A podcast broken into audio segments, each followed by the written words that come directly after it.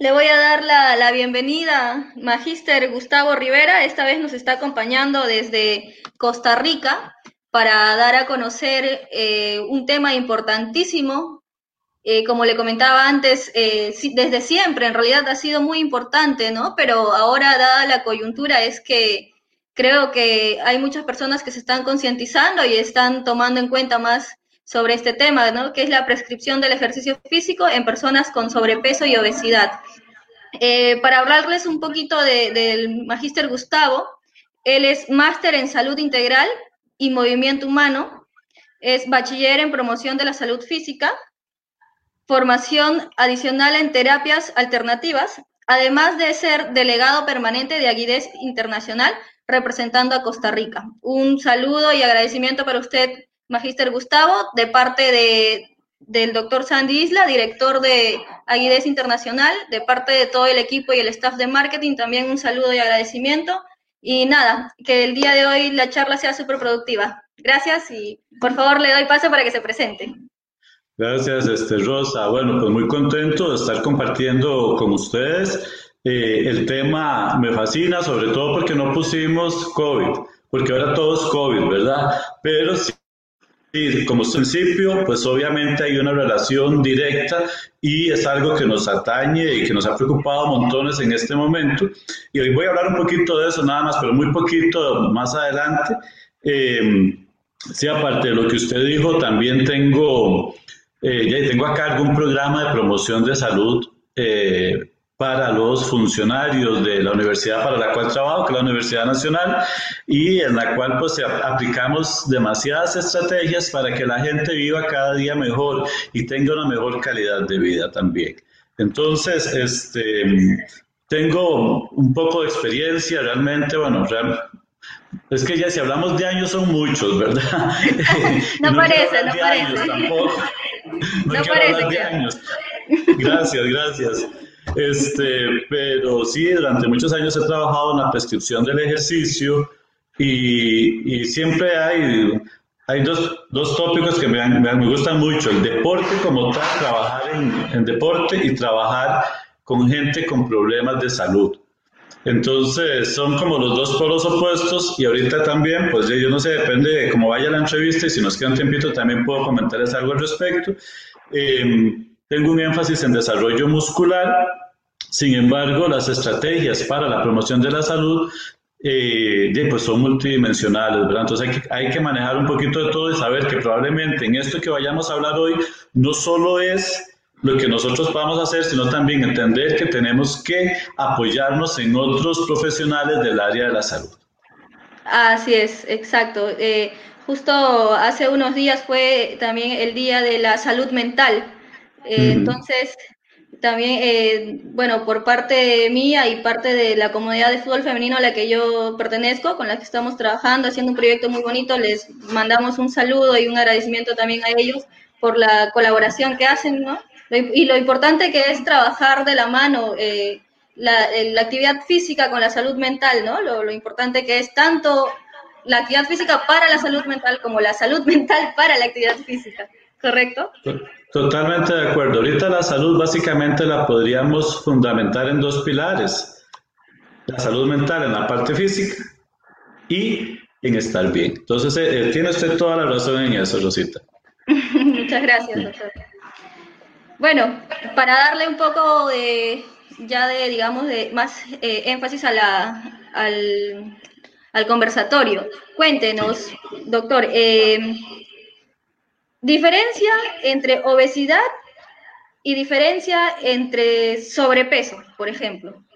Porque a veces muchos dicen, uy, estoy gordo, pero ya, estamos gordos. Pero ¿cuándo sé yo que estoy obeso?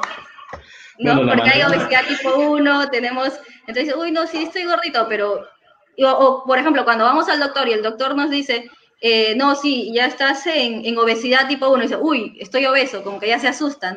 ¿No? Pero mientras no le digan la palabra obesidad, ah, sí, estoy gordito, pero feliz de repente, ¿no?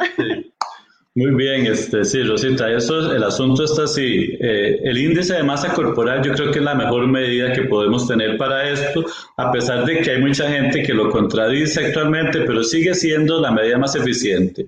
si mi índice de masa corporal es de 30 para arriba, ya soy obeso y las consecuencias son iguales. Si tengo una obesidad 1, una obesidad 2, una obesidad 3, ya tengo obesidad.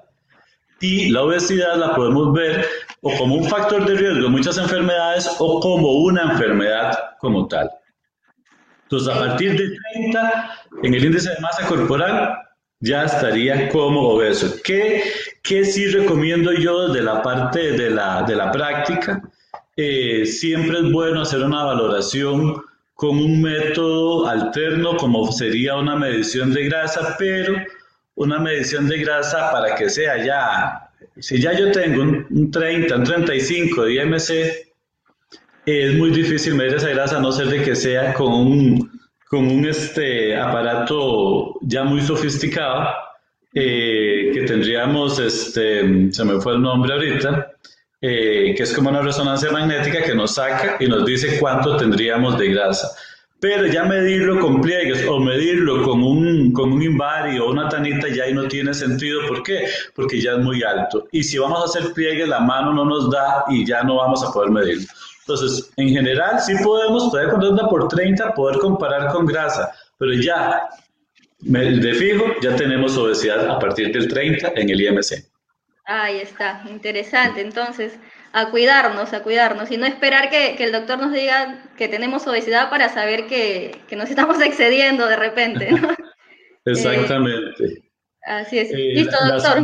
La salud, de Rosa, más o menos, eh, según la OMS, eh, el 15% de la salud de las personas depende del medio ambiente, el 15% de la herencia, el 15% del servicio de salud. Ahí llevamos un 45% y adivine en dónde se va el 55%. En el estilo de vida. En el estilo de vida. Sedentario o activo y saludable. Entonces, más de la mitad de mi salud depende de mí. Un 55%. Así es. Así es.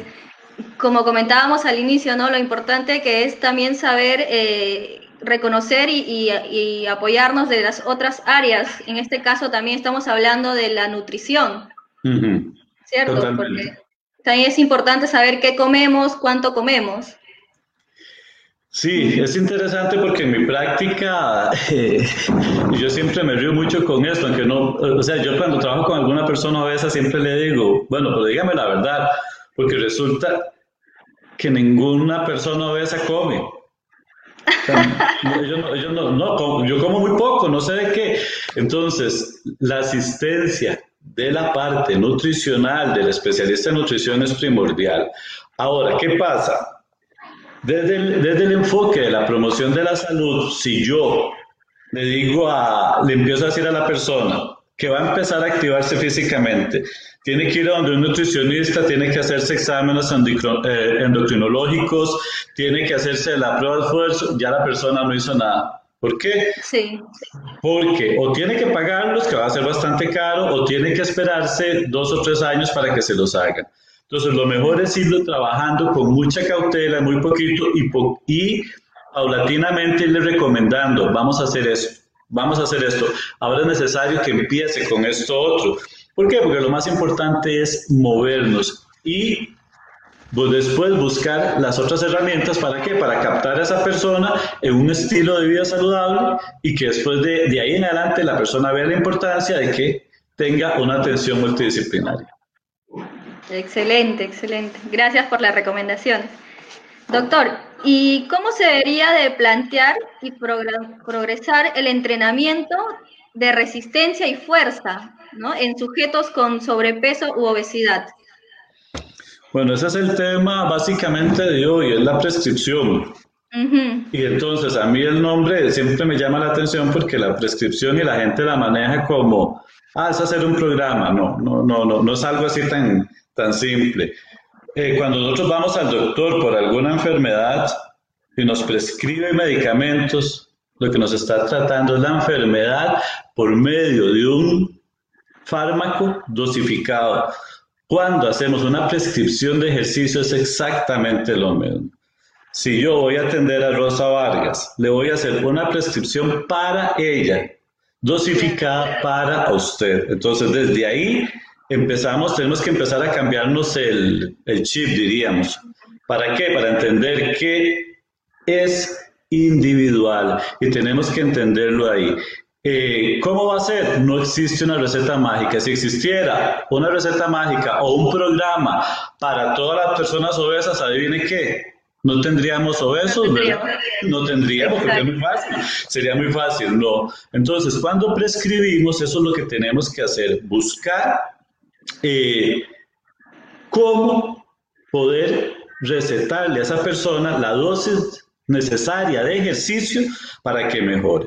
Y hay cuatro principios fundamentales en la prescripción del ejercicio que nunca debemos dejar em, de lado.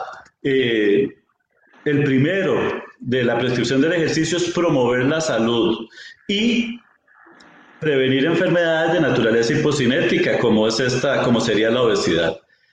Mejorar los componentes de la aptitud física relacionados con la salud. Entonces, tenemos que pensar, como dijo usted, en resistencia, en fuerza, capacidad cardiorrespiratoria, composición corporal y uno que nunca hacemos y se nos olvida, la flexibilidad. Y la flexibilidad genera más, montones de problemas también a largo plazo.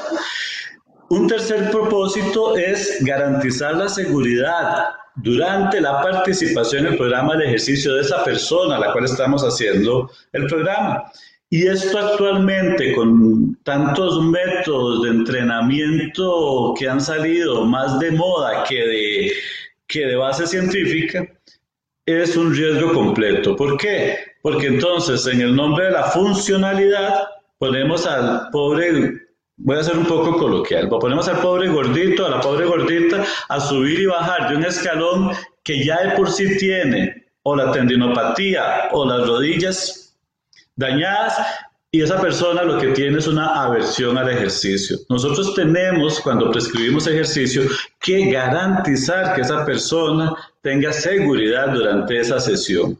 Y por último, el cuarto propósito es la rehabilitación, que en el caso de, pues, de, la, de la persona con obesidad, pues probablemente venga con algún problema ya paralelo, como podría ser algún problema ortopédico, eh, escoliosis, eh, ya dije tendinopatías, eh, cuando vienen con el pie plano ya, ya también vienen con rodillas afectadas. Entonces, eso es la parte que tenemos que cuidar en la prescripción. ¿Qué resistencia y fuerza? Me pregunta usted. Bueno, Así es. Resistencia, para que me entiendan por acá en Costa Rica, yo creo que es lo que nosotros llamamos la parte de eh, más de cardio. Así lo interpretan ustedes, Rosa, ya, ¿verdad? Ah, sí, correcto. la, parte más de cardio. Eh, pues hay que ver. Si usted, si no sé si bueno, más adelante podemos hablar un poquito sobre uno y otro, pero ¿cómo es, ese, cómo es eso? Primero tenemos que la prescripción ya dijimos que es individual, tenemos que analizar con la persona cuáles son sus posibilidades. Y en el caso de la obesidad, eh, el impacto no es bueno. Si usted me dice, eh, ¿qué sería lo, lo, lo ideal en la persona con obesidad? Pues sería la piscina. La piscina en cuanto, a, resistencia o cardio, sí, que no hay impacto, pesamos menos en la ah, piscina, en el agua, ¿verdad? Y la presión hidrostática va a ejercer relajación sobre los tendones y las articulaciones. Entonces va a ser muy bueno. Pero ¿cuánta gente tiene posibilidad de ir a una piscina o pagar una piscina? Entonces viene el problema, ¿verdad?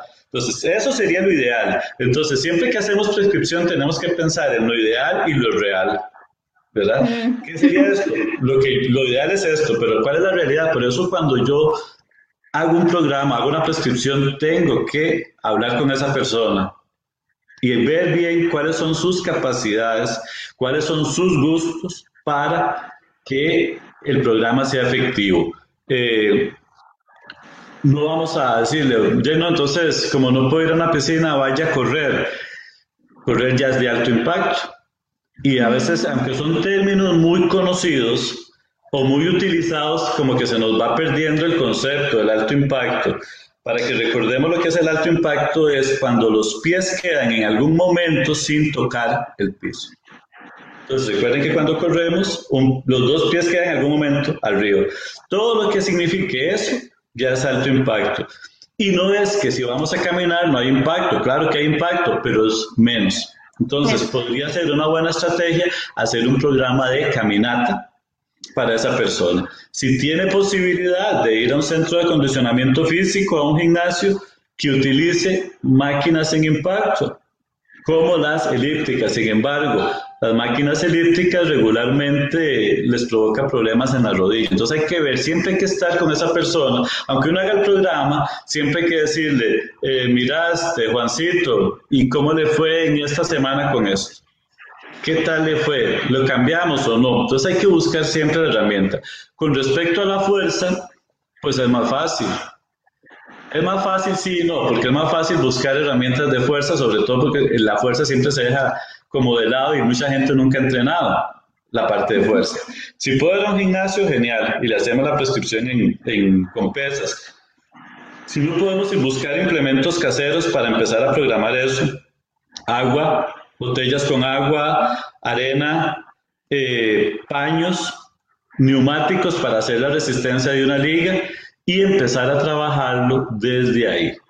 Lo que sí es importante es trabajar los dos los dos paralelamente. ¿Por qué? Porque en la obesidad la persona tiene su capacidad cardiorrespiratoria disminuida y tiene su fuerza o la parte muscular también muy disminuida, lo cual no le permite que tenga un metabolismo muy eficiente y siga aumentando la grasa. Así es, correcto. Así es, doctor. Eh, lo importante que es, eh, en este caso, no hacer una previa evaluación antes de recomendar eh, algún tipo de ejercicio.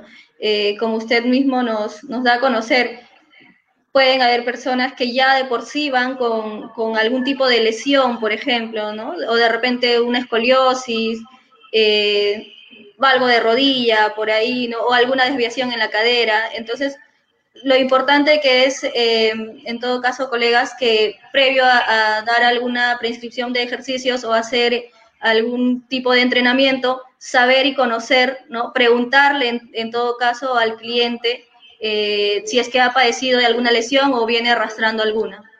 ¿Correcto? Mm. Sí, Rosa, y eso si son hombres menores de 40 años o mujeres menores de 50. Ya después de eso, si hay obesidad, es indispensable contar con un consentimiento médico. ¿Por qué? Porque ya la complicación es mayor. Eh, en el hombre, justo a los 40 es donde empiezan la mayor cantidad de problemas del corazón, en la mujer empiezan a partir de los 50 aproximadamente, y si hay obesidad, probablemente tengamos otros factores alternos, otros factores paralelos, como serían la hipertensión, la diabetes, y cosas que la gente no sabe. Muchas veces la gente quiere hacer ejercicio, pero ya ahí nos estaríamos nosotros, eh, estaríamos atentando contra garantizar la seguridad durante la participación de este individuo en el ejercicio. Tenemos que tener por lo menos un consentimiento que me diga cómo está esa persona y cómo poderlo trabajar bien. Hombres mayores de 40, mujeres mayores de 50 deberían de tener ese documentito que nos diga sí, perfecto. Y si no, ¿por qué? Porque ya, ya, hay más patologías que complican la situación y aunque queramos, hay que ver cómo trabajamos las patologías eh, paralelas. Perfecto, a tenerlo en cuenta entonces, colegas. Papelito manda. sí, mejor. ¿No? Listo, eh, siguiente pregunta, ¿no? ¿Aumentar la masa muscular es la mejor opción en sobrepeso obesidad o a fin de a fin de incrementar el gasto energético en reposo. ¿no? Eh, Aumentar la masa muscular. Bueno, pues por supuesto que una masa muscular aumentada tiene un, gasto metabólico mayor. Entonces sí es importantísimo eh, aumentar la masa muscular pensando en lo que usted me está diciendo ahorita, que, el, que se aumente el metabolismo basal. Recordemos que vamos a ver en promedio por ahí de los, entre los 30 y 60 años, eh, entre hombres y mujeres, el promedio del metabolismo basal en hombres anda aproximadamente entre 1500 a 1800 y las mujeres andan entre 1200 a 1400. en promedio. Si aumentamos masa muscular, pues vamos a tener una mayor un mayor gasto calórico y entonces vamos a tener una mejor, un mejor, una mejor utilización de las grasas que tenemos en el cuerpo. Sí, sí es correcto eso. Perfecto. Y en el caso del entrenamiento de la fuerza, como conversábamos hace un momento, ¿será esa, ese tipo de entrenamiento, el entrenamiento de la fuerza, el más eficaz? ¿O tenemos de repente que, como lo dijo, variar con resistencia, quizás con, con algún otro tipo de entrenamiento más? Volvemos a lo ideal y a lo real. Entonces, lo ideal es 50-50 de los dos, o sea, sin recargar a la persona, porque la persona obesa no está, mentira que es obesa porque hace mucho ejercicio, no, esa persona es sedentaria. Claro. Puedo asegurarlo en el 99% de los casos, la persona sedentaria. Entonces, no debemos aplicar demasiado estrés fisiológico a esa persona. Entonces, hay que graduarle eh, su parte de entrenamiento de resistencia o cardio y su parte de entrenamiento de fuerza. Dividirlo. Ahora, ¿cuál es la realidad? ¿Cuánto tiempo posee esa persona? ¿Cómo lo voy a hacer? Y habría que analizar, ¿verdad? Porque eso, por eso es importantísimo esa entrevista que tenemos siempre con, nuestra, con nuestro cliente, con nuestro usuario, con nuestro paciente, como le, queramos llamar. Eh, es importantísimo eh, ver esa cantidad de tiempo. ¿Por qué? Porque si no tiene mucho tiempo, tenemos que hacer un programa no eficaz, sino eficiente. Recuerde que la eficacia es el logro de los objetivos. La eficiencia es el logro de los objetivos con la menor cantidad de recursos posibles. Entonces, hay que pensar en un programa eficiente. Eh, mi recomendación es que si hay serios problemas ortopédicos o problemas ya, un poquito más que se puedan eh, mejorar a partir de un buen desarrollo muscular, deberíamos de hacer el énfasis en la parte de fuerza. Y después, cuando ya los músculos estén más fuertes y las articulaciones funcionen mejor, empezar a aumentar la parte de resistencia. Excelente, excelente. Listo. Em, ¿Existen diferencias en la capacidad de oxidación de la grasa entre hombres y mujeres? Eh, vamos a ver, ¿qué es lo que me quiere preguntar ahí? ¿Que si queman más los hombres que las mujeres? Mm, sí. Exactamente, es lo que me quiere preguntar. Eh, por naturaleza, sí. El hombre en general tiene más masa muscular independientemente de su obesidad que la mujer. La mujer tiene más grasa y es parte de, de su ser, ¿verdad? Porque también es parte de todo su proceso. Entonces, eh, el hombre siempre va a tener eh, un aumento mayor o, va, a va a tener un gasto calórico mayor que el de la, que la mujer. Entonces sí es, sí es, sí es diferente. Excelente, Buena, buen punto.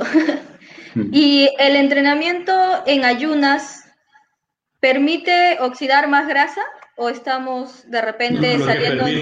perdón, Rosita, lo que permite es tener menos clientes. Porque si vamos a entrenar en ayunas pues, y sobre todo a un paciente obeso, probablemente hasta ahí llegue. No, en, ayunas no debemos, en ayunas no debemos hacer nada. No. ¿Por qué? Porque resulta que esto es eh, una cuestión de disponibilidad de los sistemas de reserva del cuerpo. Eh, cuando el cuerpo es muy eficiente va a depender directamente de las grasas. Pero eso es un cuerpo muy eficiente de una persona que sea muy activa. En el obeso más bien, en la persona obesa más bien tiende a, se rehúsa a utilizar las grasas porque las sigue acumulando. Entonces, esa persona necesita por lo menos tener algo para poder hacer ejercicio, pero en general todos debemos de ir a hacer ejercicio con algo de comida no es correcto ir en ayunas y es mentira y eso es un, eh, ¿qué le diríamos? No sé, se me fue la palabra, pero es mentira que vamos a oxidar más si vamos a ir en ayunas. No, lo que, podemos, lo que nos puede dar es algo y después es complicado ya porque, porque hay que, nos tienen que volver a la vida.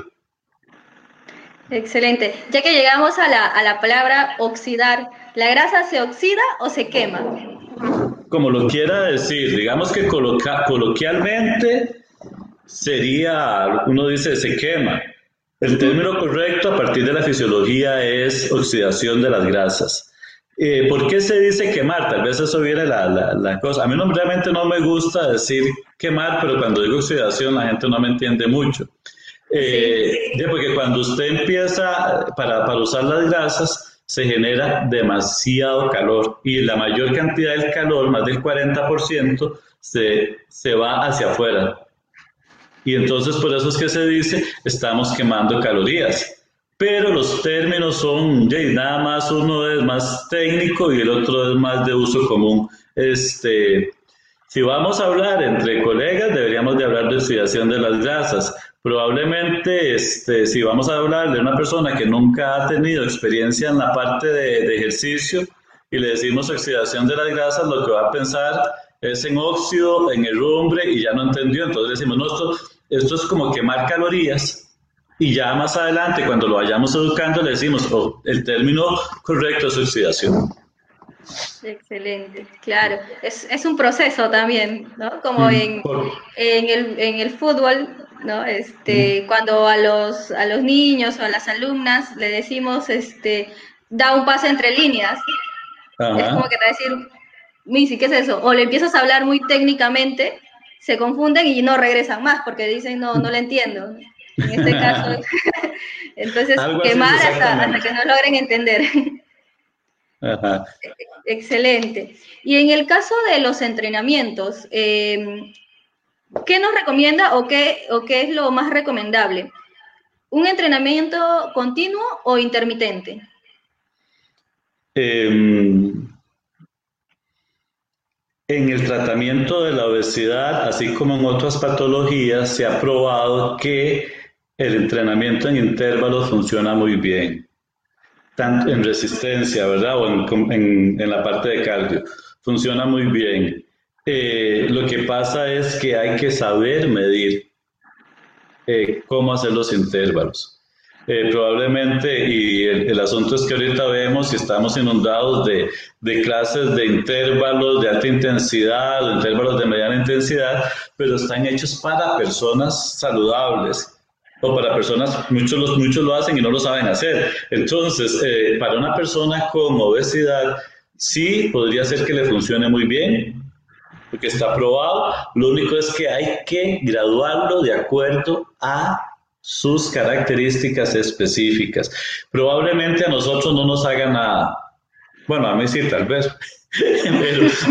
por los parámetros y la edad, pero eh, probablemente este, no, eh, uno no lo sienta, como entrenador no lo sienta muy fuerte, pero para la persona obesa sí es un cambio importante. Y este, con esto de los intervalos en fuerza, eh, igual quisiera desmitificar un concepto, porque el entrenamiento de fuerza o el entrenamiento de pesas es un entrenamiento interválico. Usted entrena Hace una serie, descansa, hace una serie, descansa. Y también es un entrenamiento aeróbico. ¿Por qué? Porque un entrenamiento de pesas dura más de 30 minutos. Mm. Y entonces, mentira que yo puedo mantener eso a partir de este, las reservas anaeróbicas.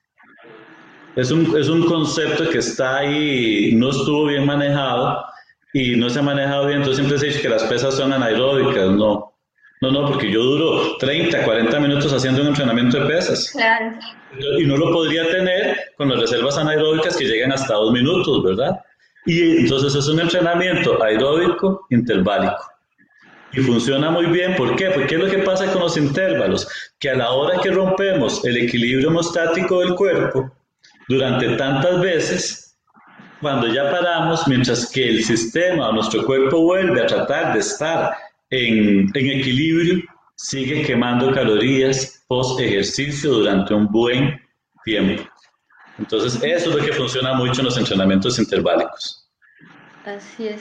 Usar un poco la fosfocreatina a favor y no en contra.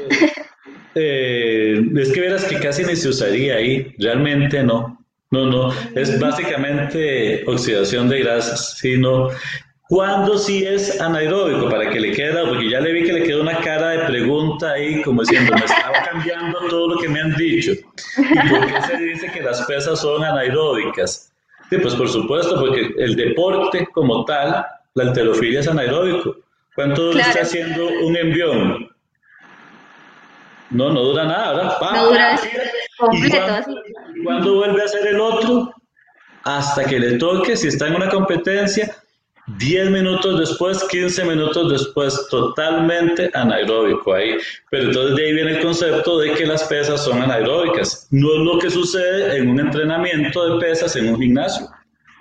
Que yo mm. hago 10 repeticiones a un 50, 70% de mi capacidad, descanso 40 segundos y vuelvo.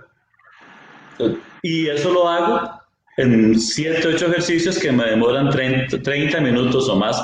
Entonces, no, y es continuo. Es la diferencia. qué, buena, qué buena aclaración. Ahora sí, me quedó muy claro. Listo. Em, por ejemplo, eh, cuando a veces cuando tenemos algunos em, clientes, ¿no? Eh, o bueno, también he escuchado en, en otras charlas o, no sé si, si ahora sea un mito o sea una realidad, el uso de, fajas, porque incluso en la tele la, siguen vendiendo, ¿no? ¿Ayuda? ¿No ayuda? ¿No ayuda más o menos? ¿Ayuda bien? ¿No ayuda para nada? El uso, el, el ponerse faja y salir a correr. Ah, bueno, este, Rosa, ahí me devuelvo casi a lo que dije al principio, ¿verdad? Si funcionara, no tendríamos personas obesas, ¿verdad? Sí, no, no, no funciona, no funciona. Eh, con respecto a esto, las fajas hay varias. Hay unas que la gente las usa como soporte. Hay otras que las usan para sudar. Eh, cualquiera de las dos son, no funcionan en ejercicio. Ninguna de las dos y tampoco para el manejo de la obesidad. Si yo me pongo una faja que me ayuda a sudar más y la gente dice es que es buenísimo porque sudé, no. O sea, lo que yo sudo es agua y la recupero cuando tomo más agua.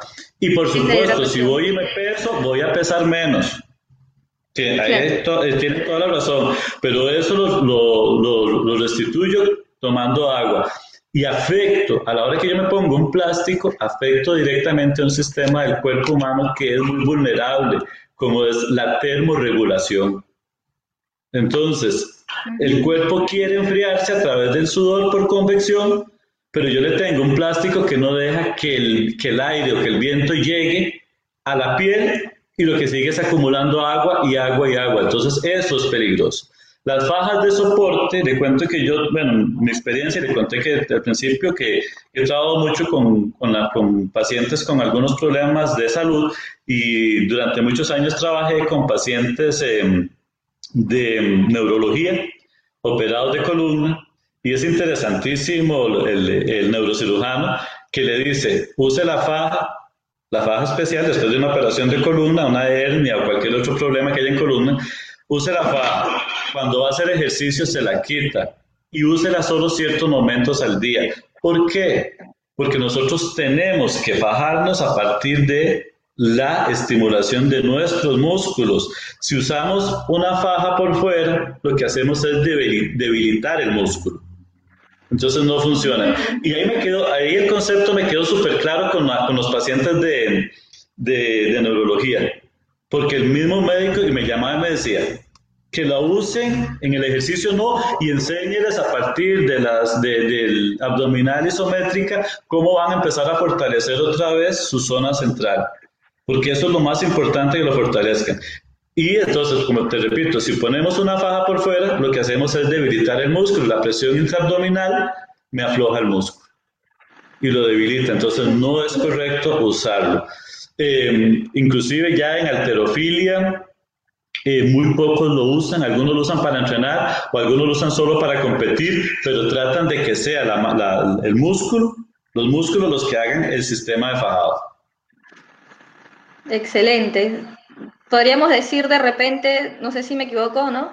Eh, que estaríamos creándole una especie de zona de confort. ¿Con qué, Rosita? ¿Si usan faja? Al usar la faja y al hacer el entrenamiento, de repente. Lo que pasa es que más bien yo lo veo al revés. Eh. La gente usa faja, eh, las mujeres, porque no quieren que se les salgan los gorditos. Entonces, si van a hacer ejercicio, que se vean apretaditas. Eh, el hombre usa porque es que mueve la espalda, pero no, la mejor manera de reforzar la espalda es trabajando los músculos. Eh, sí, probablemente tengamos una zona de confort para ellos, pero no una zona de salud para ellos. Exacto. hay que educarlos. Eso es un proceso de educación también. Hay que educarlos para que entiendan cómo es que funciona y que no les va a ayudar en eso. Mm. Así es, excelente. Entonces, eh, digamos, eh, las, a ver, los quemadores de grasas, las pastillas, eh, cuán recomendable, bueno, malo. Bueno, con, eso, con eso me dice todo. Hay que tener claro una cosa. Este, ya mencionaste pastillas para adelgazar. Se utilizaron montones en los años, pues bueno, los años que se, 80, 90, estuvieron otra vez de moda por ahí de los 2010, 2000, 2010. Y lo que pasa es que estas pastillas para adelgazar utilizan un, un componente que altera la mente. Pero sin entrar en mayores detalles, siempre que tomemos un medicamento, hay que recordar una cosa, todo medicamento tiene efectos secundarios. Entonces, cualquier cosa que vayamos a tomar nos va, nos puede ayudar en un momento, pero nos, puede, nos va a perjudicar en otro. Entonces, hay que tener cuidado con eso. Eh, ¿Por qué la gente quiere pastillas? ¿Por qué la gente quiere un quemagrasas? porque a todo el mundo le gusta la vida fácil. Sí, la verdad es que mantenerse dentro de un límite normal y, saludable, pues también hay que poner de su parte. Es bonito, lo que, entonces hay que buscarle el gusto y hay que, desde la parte de la promoción de salud, hay que enseñarle a la gente que es algo bonito y que le encuentren el, gustico. Ya se me salió el tico, el gustico. Eh, eh, y pero, pues obviamente la gente quiere cosas más rápidas. Los quemagrasas, resulta que los quemagrasas vienen cargados de, en general, de cafeína, y entonces alteran el sistema nervioso bastante. Y este, una persona con sobrepeso u obesidad, que ya de por sí puede venir con un problema cardíaco que no lo sabe, es una bomba de tiempo. Claro, de todas maneras. No, no, no, no, no, no, eh, no. Lo mejor es este, hay una señora, bueno, no creo que me esté viendo, una, una compañera de la universidad de una, de, una sede regional, en las giras, cuando yo voy a giras, bueno, este año no, porque este año ha sido todo virtual, pero cuando, íbamos, cuando fuimos a la última gira, me dicen, don Gustavo, pero es que vea qué gorda que estoy, ¿qué puedo tomar? ¿Qué puedo hacer? Ejercicio, me dice, es que a mí el ejercicio no me gusta, yo no vea, le voy a enseñar un ejercicio facilísimo Lleve la barbilla, Rosita, si quiere lo hace conmigo, lleve la barbilla al hombro derecho. Ya, vale. Ahora al izquierdo. Ahora al izquierdo. Cada vez que le ofrezcan comida, hace eso. es muy simple. Entonces, cada vez que, cada vez que vea la comida que le ofrezcan, no, ¿verdad? Entonces ya, ya tiene un ejercicio muy fácil para empezar. Pero por supuesto, porque la gente engorda porque come más de lo que debe comer. Entonces ella de eso muchas gracias y me dice si tiene razón, es que yo como mucho y todo lo que me ofrecen yo lo, yo lo agarro. El asunto, eh, pues a la hora que prescribimos para la gente con obesidad, comparándolo con una persona con peso normal, sí es muy diferente. Hay que considerar varias cosas.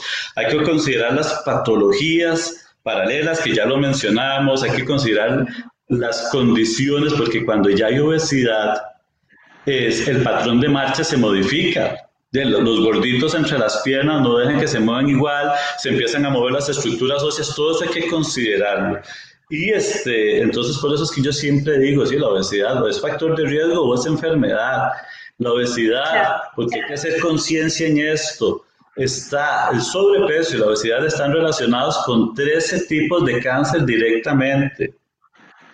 Y ahorita con lo del COVID, si soy obeso, tengo un 50% más de probabilidades de contagiarme. Trabajar con una persona obesa no es fácil. ¿Por qué? Porque tiene no solo el problema de la obesidad, sino tiene problemas psicológicos, sociales, endocrinos, cardiorrespiratorios, ortopédicos y dermatológicos. Entonces, hay que tenerle mucha paciencia y hay que tratar de buscar lo que más le funcione a esa persona y llevarla pasito a paso. ¿Por qué? Porque si hacemos un programa muy fuerte, esa persona va a crear aversión al ejercicio. No le gustó, fue muy duro. Entonces hay que considerarle todos esos aspectos. En la parte psicológica, por ejemplo, el paciente, el paciente obeso tiene muy poca tolerancia psicológica. Puede ser que tenga la tolerancia física, de, poder caminar 200 eh, metros, no le pongamos mucho, pero psicológicamente dice, no puedo, es mucho, no puedo, es mucho. Entonces hay que jugar con todos esos factores y entenderlo desde esa perspectiva. El reto para los que vamos a prescribir ejercicio con las personas obesas es saber qué tanto vamos a estresar el organismo a partir del ejercicio. Excelente, excelente, qué, qué buena aclaración, qué, buena entrevista, qué buen conversatorio, doctor Gustavo. Ah, bueno, muchas gracias, Rosa. Igualmente, Rosa, yo cuando, bueno, cuando daba clases, este, eh, salió, me acuerdo, salió como gran, gran cosa, salió la, la, la posición oficial del Colegio Americano de Medicina del Deporte sobre la prescripción en fuerza para las poblaciones eh, saludables y las que tenían ciertos grados de, enfermedad. Y yo me volví loco leyendo, era una cosa enorme. Y el último, en la última página venía una conclusión. Y yo me la aprendí de memoria. Y la conclusión dice, la progresión del entrenamiento va a depender del desarrollo de los objetivos de la persona. Esos objetivos tienen que ser reales, eso sí, y tienen que ser medibles. ¿Por qué? Porque si yo le hago un programa a usted y yo le digo, ay, pero se ve mucho mejor que el mes pasado, no, pero ¿cómo? ¿Me veo mejor? ¿En dónde? No, no, mire, entonces hay que medirlo, hay que saber cómo está su peso, hay que saber cómo está su porcentaje de grasa, hay que saber cómo está su flexibilidad. Entonces esos objetivos tienen que ser reales y medibles. Igualmente, que sean alcanzables, ¿verdad? Y este, la prescripción debe ser individualizada. Aunque yo le enseñe a usted o, les diga a ustedes todas estas guías, y esto lo decía el Colegio Americano en su última página del reporte, aunque se tengan todas las guías que ya hemos descrito anteriormente, lo que va a prevalecer es la experiencia, el conocimiento y el buen juicio del profesional a cargo de hacer la prescripción. Entonces, ahí es donde no podemos hacer programas a lo loco, prescribir a lo loco, sino dedicarle su tiempito y analizarlo bien y valorar todas las variables que se presentan ante una persona y no trabajar a todo el mundo por igual. Excelente, así es. Es importante no trabajar a todo el mundo por igual, como usted lo dice, ¿no? Por las diferentes características que pueden tener eh, en este caso los, los clientes. Ahora, por ahí, este, Rosa, perdón, pero por ahí me pueden decir entonces, porque sí me lo han dicho en otras veces. pero es que generalmente uno va a un, a un centro de entrenamiento físico y el profesional nos hizo un programa muy parecido. Eso se llama programas generales. Y los programas generales se hacen para ver cómo evoluciona esa persona. Entonces, hay que hacer siempre un programa general para ver hacia dónde evoluciona, si esa carga le funciona y no, y de ahí empezar a seguir midiendo el resto de las variables. Pero el programa general es fundamental para poder hacer medición de las variables a mediano y a largo plazo. Perfecto, excelente. Bueno, doctor, quiero eh, leerle algunos saludos, algunos comentarios que nos están dejando y también invitar, bueno, eh, invitar también a, las personas que nos están viendo para que nos dejen algunas preguntas, eh, porque ya para llegar a la, parte final de la entrevista, ¿no? El excelente conversatorio, la verdad que yo me voy muy agradecida y muy contenta, siento que me ha nutrido bastante en, este conversatorio, eh, como les digo a todos los, los delegados, eh, para mí es un honor estar en este momento realizándole las entrevistas a todos los que vengo realizándolos, porque las capacitaciones que ustedes nos dan, o los conversatorios en este caso, son súper puntuales y son eh, súper nutritivos intelectualmente para, para, nosotros, ¿no? Entonces, para mí es de verdad un honor tremendo poder estar en este momento compartiendo con usted, eh, Gustavo. Gracias, gracias, Rosa. A usted. Bueno, a ver, le leemos un poco de los comentarios. Por acá tenemos... Celina Flores nos dice, grande profesor Gustavo, un tema de mucha importancia. Un saludo de parte de la alumna del profe Sandy Dorian, ah, Dorian del doctor Sandy. Saludos entonces para usted de parte de los alumnos del doctor Sandy. Ah, qué bueno, qué bueno, gracias. Saludos, Celina. Patricia Porras, excelente el programa de una... A ver. Ah, ese, es el programa que yo tengo en la Universidad Nacional. Ah, excelente. Dice, programa una ATS o ATS1, dice. Sí, dice, a ver, excelente el programa de la UNA. Compromiso ah. total del profesor Gustavo y su equipo. Ah, muy bien, gracias. Felicitaciones, felicitaciones, Gustavo. Eh, por acá Cinia de Espinosa nos dice Gustavo Rivera, el mejor. de todas ah, muy bueno. Lo siento, le cuento que Cinia es mitad peruana. Cinia es de Costa Rica, es compañera mía de trabajo. ¿Ah, es mitad peruana, mitad peruana, casada con un peruano. Sí, ella, ella donde dije, vienen desde Perú, me están entrevistando, dijo, voy a estar y voy a hacerle publicidad en Perú también. Excelente, gracias. Saludos, Cinia. Mm, Carmen Meléndez. A ver, vamos a leer Fraterno saludo desde la Universidad del Atlántico Barranquilla. Felicitaciones. Gracias. Gracias, Carmen. Eh, doctor Sandy, también tenemos por acá su, su mensajito, su saludo. Felicitaciones al profesor Gustavo Rivera, un gran profesional de Costa Rica. Gracias, Sandy. Frank Silos, desde Brasil. Buenas noches, nos dice. Buenas ah. noches. Listo, tenemos. Por acá tenemos una pregunta también de Frank. Dice, ¿qué tipo de, de alimentación recomienda? Em, eso ya hay que verlo con el especialista de la nutrición. Así es. Y trabajarlo en conjunto. Eh, este, recomendación, digamos, dentro de mi carrera yo sí llevo nutrición, una recomendación, pues habría que sentarse con la persona, a ver qué es lo que come y sí le podríamos recomendar, pero el plan de alimentación, que va a ser lo mismo que el plan de ejercicio, lo debe hacer el especialista de nutrición. Así es. Eh, una vez una, una amiga nutricionista bueno, porque yo a veces conversaba con ella y le decía de, de, de las clientes, de las alumnas que tenemos, ¿no? Alguna dieta para, que, para poderlas llevar de la mano con, con el ejercicio físico. Entonces, algo que me pareció muy importante e interesante por parte de ella es que me, me dijo, yo necesito conversar y sentarme con esta persona porque para saber qué le voy a, a recomendar. ¿Qué pasa? ¿Qué pasa si yo le digo, tienes que comer brócoli, come atún, pescado todos los días y a ella no le gusta y nunca le va a gustar. Entonces lo que yo tengo que hacer es...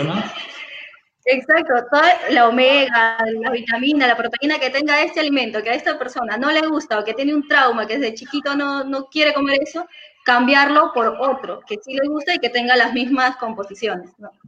Perdón, Rosa, por eso yo insisto, la entrevista, ya sea de la parte del profesional del ejercicio o del especialista, del profesional en nutrición o del profesional en ortopedia, la entrevista con ese paciente o con este cliente es primordial. ¿Para qué? Para poder entender, somos personas, somos seres eh, complicados y tenemos que entender nuestro entorno para poder ayudar individualmente a cada persona.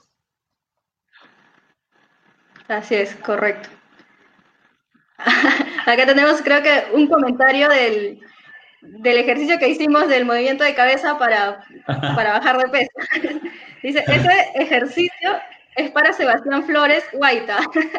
Saludos Sebastián y te animamos a Sebastián a, hacer actividad física. Bueno, saludos para Celina Flores también.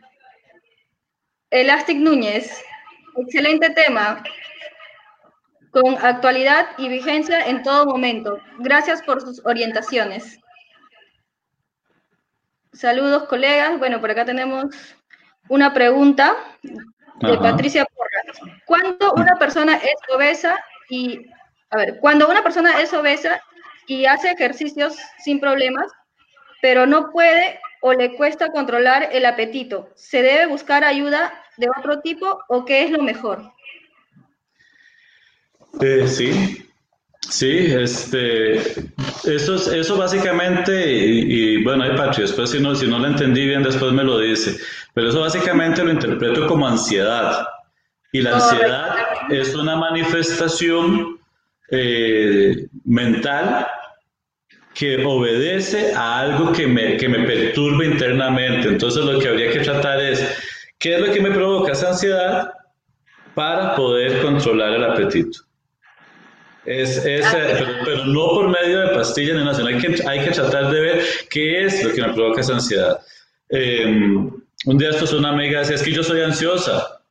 Y le decía un compañero mío, especialista en el campo de la, de la, de la salud mental, decía, es que no tiene por qué ser ansiosa. Busquemos qué es lo que le provoca la ansiedad y tratémoslo. Eso es lo que habría que hacer. Ah, sí, es excelente. Gracias por la recomendación. Marvin Osvaldo Céspedes dice, ¿la obesidad se debe combatir desde un tratamiento multidisciplinario o desde un solo profesional? Bueno, creo que también ya la respondimos, pero a ver, coméntenos por favor para darle respuesta a Marvin. Multidisciplinario. Eh, en algunos casos esta enfermedad es adictiva y, y hay que tratarla como una adicción y ya desde el ejercicio no lo podríamos tratar. Entonces, hay que, ese equipo, eh, en esa entrevista cuando nosotros vemos y tenemos que entender a la gente es donde tenemos que empezar a recomendarle qué puede hacer, hacia dónde orientarse. Pero sí es importante que sea multidisciplinario. ¿Por qué? Primero, a menos de que yo sea nutricionista, psicólogo, experto en ejercicio, eh, terapeuta físico, podría tratarlo todo. Pero lo mejor es trabajar con un equipo, todos en la misma línea, eso sí, para poder sacar a cada una de estas personas. Adelante. Perfecto. Mari de Alba, muchas gracias por tan excelente información. Saludos desde Barranquilla, Colombia. Saludos para Colombia. Eso, Colombia. Sí. Tenemos a Celina Flores, dice, cuando la persona baja de peso, pero le queda la flacidez en el cuerpo, ¿Cambiaría de ejercicios o sería difícil que lo elimine? Eh, vieras qué tema más bonito es ese. Regular, eso, eso responde a la capacidad elástica de la piel. Si la piel ha estado estirada por mucho tiempo, probablemente no vuelva a su forma regular. En mi experiencia, menos de 30 años recuperan bastante la elasticidad la piel. Ya para arriba de los 30, no. Y entonces ahí no es cambiar de ejercicio, ya eso es un problema aparte. Eh, y en algún momento, dependiendo de qué tanto sobre de piel o qué tanto cuelgue de piel, pues ahí, ahí habría que hacer una intervención quirúrgica, valorarlo a ver qué tal. Eh, sin embargo, yo asesoré a un, bueno, es amigo mío y lo asesoré con pérdida de peso. Eh, este, y él con el endocrino empezó a trabajar con el equipo multidisciplinario a sus 64 años, después de haber sido obeso casi que toda su vida, y bajó tan gradualmente de peso, tan poquito iba bajando, bajando, que cuando llegó a su peso era mínimo lo que le sobraba de piel, mínimo. Se veía muy bien para un hombre ya de 65 años, estaba muy bien. Pero él me dijo, yo seguí su consejo, hice esto, esto, y yo le dije, no quiero que me sobre todo. Entonces fue bajando poquito a poco. Es importante que en la, hay, analizar dos cosas cuando hacemos ejercicio también, eh, con, sobre todo con la gente obesa. La ganancia de peso es lineal. ¿Qué significa eso? Yo subo así, ¿verdad? Parejito. Cuando empiezo a engordar, su, la pérdida de peso es escalonada. Entonces bajo, me quedo, bajo un poquito, me quedo, bajo, me quedo. Y hay una cuestión que nos juega ahí a veces un truco en la mente, en el cerebro. El cerebro se acostumbra a cierto peso. Si durante mucho tiempo he manejado ese peso, puede ser que me cueste más todavía bajarlo, porque el equilibrio del, del cuerpo en ese momento va a ser ese peso y va a tratar de devolverlo. Entonces hay que tener cuidado con todos esos factores, interpretarlos individualmente y apoyarnos en el equipo multidisciplinario. Excelente, excelente. Bastante apoyo entonces desde, desde el inicio hasta el final en el equipo multidisciplinario. Tenemos a Kaylin Villegas. ¿El gen FTO está relacionado con la obesidad? Me quedé en genes. Gen probé el curso de genes. no, mentira, estoy vacilando. Este, eh, realmente, vieras que no sé si, si me está hablando lo que se conoce como el, el fenotipo ahorrador. Kaylin, si puede ponerlo ahí en algún momento. Si estás hablando del fenotipo ahorrador, pues por supuesto que sí. Sea, ese, es, ese, ese está relacionado directamente con la obesidad. Y este, no sé si, si, me, si lo puso o no, vamos a ver, no sé si me lo habrá puesto a mí por aquí, pero este, eh, no estoy seguro de cuál gen me está hablando en este momento, pero sí te puedo explicar y es importante hablar del fenotipo ahorrador, el genotipo ahorrador también se conoce, eh, fue lo que nos salvó en un momento y es lo que nos está matando ahora. No sé, Rosa, si a usted le queda claro qué es eso, el genotipo ahorrador. Es cuando no teníamos la disponibilidad alimentaria que tenemos ahora, a pesar de COVID y de crisis y todo, pero todavía hay mucha más disponibilidad, cuando éramos nómadas y teníamos que, que cazar y, y, comer cada cierto tiempo, entonces desarrollamos un genotipo ahorrador. Comíamos y ese genotipo lo que hacía era almacenar en grasa y iba disponiendo poquito a poco la energía. Se vino la revolución industrial la disponibilidad alimentaria y sobre todo la comida con muchas calorías y poco, y poco contenido nutricional y ese genotipo ahorrador nos jugó al revés. Sigue ahorrando a pesar de que ya no necesita. Entonces eso es lo que nos ha aumentado tanto de peso y por eso es que todo lo que comemos se hace grasa. Todo. ¿Por qué? Porque sigue aumentándome. Ese genotipo ahorrador es el que me, me afecta directamente para, para acumular la, la energía en forma de grasa. Micrófono, Rosita. Uy, sí, ahora sí, claro y conciso. Bien, tenemos, a ver, las dos últimas preguntas para terminar con la, con la entrevista. Yo la verdad siempre les digo 45 minutos, pero la emoción nos gana. ya vamos por una hora. Listo, tenemos las dos últimas preguntas. Gerson Lama nos dice, nos dice, buenas noches, ¿cuál es la diferencia entre usar pesas en un programa de hipertrofia versus un programa de desarrollo de fuerza. ¿Cuál es el más efectivo? Y utiliza menor tiempo para alcanzar el objetivo de reducir los niveles de obesidad. Estamos hablando de programa de hipertrofia versus programa de desarrollo de fuerza. Bueno, en obesidad, básicamente la persona para que empiece y que cambie su, su objetivo de hipertrofia o fuerza, va a pasar mucho rato. Va a pasar mucho rato porque lo que hemos hablado, esa persona está gordita no porque haya hecho ejercicio toda su vida, ¿verdad? Entonces tenemos que acondicionar a esa persona por un buen periodo de tiempo.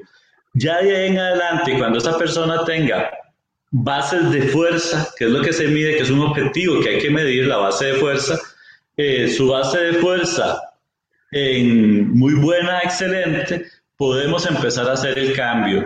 Y de ahí en adelante ya conoceremos muy bien a la persona y probablemente sea fuerza o sea hipertrofia. En ese momento cualquiera de los dos programas va a ser muy funcional, pero hasta ese momento empezar a trabajar a una persona obesa con fuerza o hipertrofia no tiene sentido. Así es, correcto.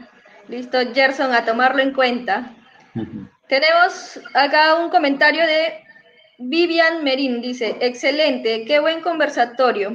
Así es, el trabajo es coordinado, alimentación, ejercicios y equilibrio, equilibrio psicológico, totalmente personalizado y con el profesional adecuado. Gran invitado, ojalá lo inviten nuevamente. Ah, qué bueno, gracias. gracias. Quería leerlo para, para con ello terminar y sí, de todas maneras, eh, como les vengo comentando entrevistas anteriores, la idea es de, mejor dicho, el staff que Aguides tiene es totalmente alto, los, los delegados que tenemos son profesionales totalmente completos, ¿no? Eh, súper capacitados y nada, eh, esperamos poder seguir eh, trayendo más entrevistas porque todavía tenemos muchos delegados más a quienes queremos mostrarles y darles el espacio también para que nos comenten y vayamos todos por el buen camino del deporte y poder hacerlo bien y que siga para adelante. Rosita, vean, yo lo voy a corregir porque usted es futbolista, permítame, permítame. Pero cuando hablamos de deporte, desde la, desde la promoción de salud, que es el campo mío, para mí es como que me martillen los oídos, porque el deporte y la salud son inversamente proporcionales. Así es. En deporte, usted hace lo que sea por hacer un gol, inclusive, bueno, hablemos en fútbol, ¿verdad? Lo que sea por hacer un gol o por quitar o por atajar, no importa que se vaya a golpear y el entrenamiento puede ser excesivo y si no, y si no lo hace bien le dicen, haga chaps, haga esto, haga lo otro. Y en salud no. Entonces lo que tenemos que hacer es más ejercicio, más actividad física, menos deporte. ¿Por qué? Porque si no, porque si no vamos a hacer a, sobrepasarnos en los límites. Entonces hay que manejar mejor la parte de ejercicio y actividad física. Y si ya tenemos todos los parámetros bien, pues vamos, hacemos un poquito de deporte. Entonces, antes de irme, sí les, sí les quería mencionar y le quería decir que desde Ambientes de Trabajo Saludables, que es el programa que tengo en la Universidad Nacional en Costa Rica. Eh, nosotros tenemos un canal de YouTube y un Facebook donde todo esto lo trabajamos de día a día, de lunes a viernes, a través de este, videos, a través de infografías y que es un canal abierto. Entonces, em, no sé si lo, si lo decimos, es el Centro de Bienestar General, se llama así en Facebook, Unactívate ya en YouTube y nos pueden buscar o me pueden escribir o nos pueden escribir y les mandamos los links porque eh, trabajamos este, toda esta información de manera sencilla, sobre todo si hay que explicársela a alguien que no entiende bien. Entonces, trabajamos, eh, por ejemplo, todo lo que son mitos de, de la alimentación, Trabajamos lo que es diabetes y cómo se puede mejorar o, entender los conceptos de diabetes. Trabajamos la obesidad como epidemia. Trabajamos varias cosas que se pueden ver y nos van quedando, nos va quedando una imagen muy bonita de, de lo que es y no con un enfoque de regaño, bueno, yo creo que no es regañado, ¿verdad? No, no. no, no, no, no regañar. ¿Por qué? Porque si usted regaña, ya la gente sale corriendo, ¿verdad? Y no funciona. Y asustar tampoco, sin ganas de asustar, porque ahí tenemos el ejemplo, las cajetillas de cigarros que asustan con esas fotos y la gente sigue fumando igual, o sea, no funcionó. Es verdad. Con educación, con paciencia, con cosas bonitas, educar a la gente para que pueda empoderarse de su salud y recuerden que más del 50% de la salud depende de nosotros. Un 55%, lo expliqué al principio. Eso es lo que deben hacer. Entonces, esos canales están abiertos desde Costa Rica para todo el mundo, para que los puedan tener y, empoderarnos cada día más de nuestra salud. Excelente, perfecto. Muchas gracias, Gustavo, por, por tremenda ponencia. Y nada, eh, gracias a, las personas que nos están viendo, colegas, eh, compañeros. Gracias y siguen invitados para el siguiente fin de semana que también vamos a tener a otro personal capacitado, otro profesional capacitado, totalmente capacitado. Eh, en estos días va a salir la publicación de a quién vamos a, tener en la entrevista y el tema. Eh, una vez más agradecerte, Gustavo, eh, por, por darte tu tiempo. Y nada, hasta luego, hasta luego con todos. Estamos en contacto, gracias a todos, a todos y un equipo excelente y vamos a seguir trabajando para que todos tengamos más conocimiento y más salud. Excelente, esa es la idea. Listo, gracias. Adiós.